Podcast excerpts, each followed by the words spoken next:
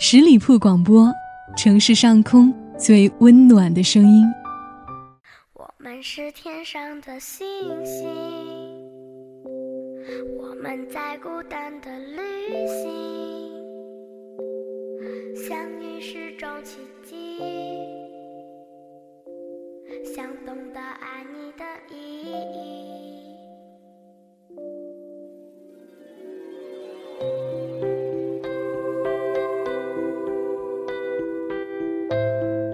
亲爱的听众朋友，大家好，欢迎您收听今天的《听叶风》，我是叶风。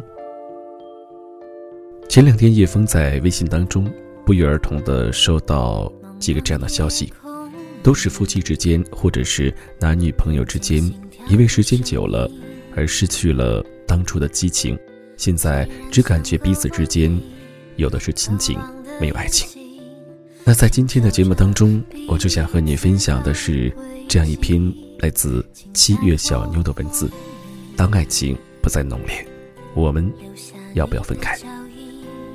节目之外，你可以加入我的个人微信：叶枫拼小写八五八，叶枫八五八，把你的喜怒哀乐告诉我。下面时间，让我们一起来听。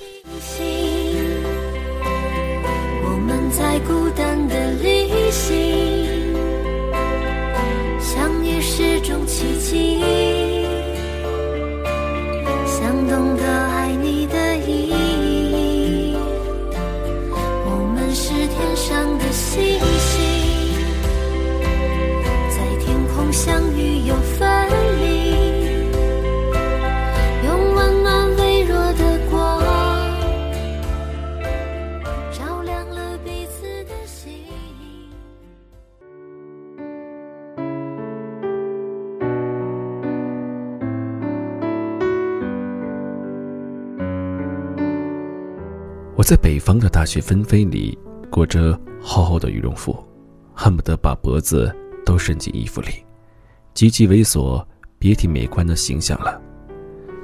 扶苏正在香格里拉的一间客栈里花前月下，和一群老大爷品着茶、下象棋。等我终于忙完手头的事，天已经黑了，冷风凄凄。我拿着手机说语音。什么时候回来啊？扶苏回复：“玩够了就回来。”我再问：“杨哥哥和你一起吗？”扶苏在回我的消息时，已经是午夜十一点了。扶苏说：“他在工作呀，你知道的。”杨哥哥对每个人都很好，读书那会儿比我们大两届，长得帅，篮球打得好，在学生会。任职人缘特好，妹子们都叫他杨哥哥。我想起上一次见到扶苏和杨哥哥，还是快毕业那会儿，大家都忙得焦头烂额，愁容满面。扶苏和杨哥哥坐在甜品店里，一杯饮料，两根吸管，两个人一副不理世俗、神仙眷侣的样子。毕业四年。我们每个人都忙着工作，忙着在偌大的一个城市里，争取一个属于自己的角落。扶苏游走在北国风光，江南烟雨，看尽小桥流水，踏遍青青平原，过着仙女般不食人间烟火的生活。扶苏是个文艺少女，可以一个人旅行，品一个人的咖啡，看一场。煽情电影，他一直在走，而杨哥哥像一处写着家的旅馆。杨哥哥是那个免他惊、免他苦，让扶苏有个安稳的依靠的人。扶苏和杨哥哥的情史挺浪漫的。扶苏拿着画板在樱花烂漫的校园里写生。那天，杨哥哥返校探望老师。杨哥哥看见樱花落在扶苏的耳畔，掏出手机，偷偷拍了一张照片。一个星期后，扶苏休假要来一场说走就走的旅行，恰巧这时杨哥哥把扶苏的照片放在了学校论坛上。扶苏说要去找杨哥哥理论，不尊重他的肖像权。扶苏这一去，就是挽着杨哥哥的胳膊，走到我们面前。扶苏和杨哥哥是我认识的人里最般配的一对儿，两个人都是那种走在人群里会发光的人。看着他们俩的背影，让我想起一句话：他们是灰色人群里唯一穿着红衣服的两个人。在颜值控的艺术学校来说，扶苏和杨哥哥是佳偶天成的一对儿。一摄影系的学长委托杨哥哥和扶苏当了一次 MV 模特，那段视频在校内网站广为流传，煞目旁人。杨哥哥和扶苏厮守在一起的画面，就像是拍偶像剧。扶苏生日那天，杨哥哥穿着黑色西服，带着一众兄弟来女生宿舍楼下，一人喊一句口号，手拿。一束玫瑰花，我们寝室常常被杨哥哥堆成花海，姑娘们怨声载道的嫉妒扶苏，上辈子拯救了地球。扶苏走下来，杨哥哥从怀里掏出一条施华洛世奇的水晶项链，戴在扶苏的脖子上，撩开扶苏额前的碎发，印下一个轻柔的吻。杨哥哥说要带着扶苏远行。去所有扶苏想去的地方，路灯下两个影子重叠，甜蜜的让人牙疼。二零零八年地震，我们学校陷入了余震恐慌，余震时间最长那次，整个校园乱成一锅粥。杨哥哥跑来我们教室，把扶苏抱在怀里，两个人紧紧相拥。在我们的学生时代。扶苏和杨哥哥充满了好的爱情的正面教材。大三那年，扶苏拉着已经毕业一年的杨哥哥去民政局结婚，遭到了拒绝。据扶苏说，他是在外地写生回来那天，去杨哥哥租住的房子，看见杨哥哥和他的猫熟睡在沙发里，突然很想和眼前的这个人结婚，不念书也没关系。不画画旅行也没关系，就想和他永远的在一起。扶苏就是这个霹雳少女，想一出是一出，杨哥哥一脸宠溺的包容。后来的我看过很多情感剧，可一想到爱情的滋味，就会浮现扶苏和杨哥哥牵手的画面，在最好的年纪，把最好的自己交付给最好的人。因为扶苏的关系，实习期的时候，扶苏把我和另外的一个宿舍妹子带到了杨哥哥和朋友合资的公司上班。我们在公司里很受照顾，杨哥哥隔三差五的请大家出去吃饭，我和宿舍妹子都不好意思了。吃完饭，杨哥哥和扶苏送我们回家。扶苏披着杨哥哥的风衣外套，对我们摆摆手。说要去旅行了。那是初秋，街边的树上还有一两声沙哑的蝉鸣，小区的窗户里隐约敲铃声。杨哥哥给扶苏买了昂贵的相机，订好了机票和酒店，却因为工作忙碌不能同行。扶苏过着文艺知青的生活，不染俗世。杨哥哥按时上班，深夜加班。扶苏。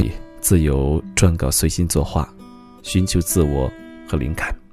杨哥哥更多的时间用在了工作上，他再也不能花大把时间和精力给宿。实习期结束，我和宿舍妹子也分开了，她回老家，我来到北方。我们每个人都少有联系，偶尔透过微信的社交软件，畅谈一下理想，吐槽一下工作。这个城市蓄势待发的第一场雪，敲打着窗户时，我因为重感冒泡在被窝里，头脑昏沉的打开手机，复苏在指尖飘雪的北海道，美得不可方物。只是配合那组唯美图片的话语，让我头脑突然清醒。复苏说：“当爱情不再浓烈，要不要分开？”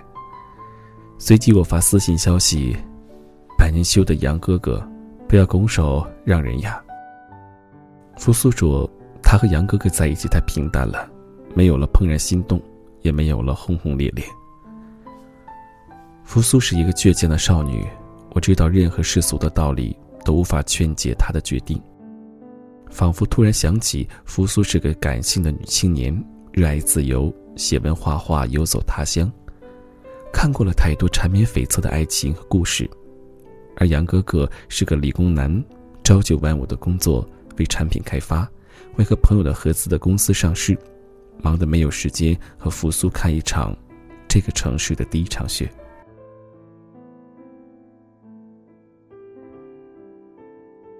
扶苏回来和杨哥哥谈心是两个月后，那次之后他们就分手了。扶苏说：“挺好的，好聚好散，互不相欠。”扶苏太过叛逆，杨哥哥的妈妈已经给杨哥哥张罗了好些场相亲大会，直到杨哥哥邀请大家吃饭，身边有了一个温婉似水的江南姑娘。六年的感情。因为两个月的间隙，一个性情平和的姑娘的出现，画上句号。扶苏对杨哥哥说：“这样很好，祝福你啊。”杨哥哥说：“希望能有一个人，让你不再漂泊，好好有一个家。”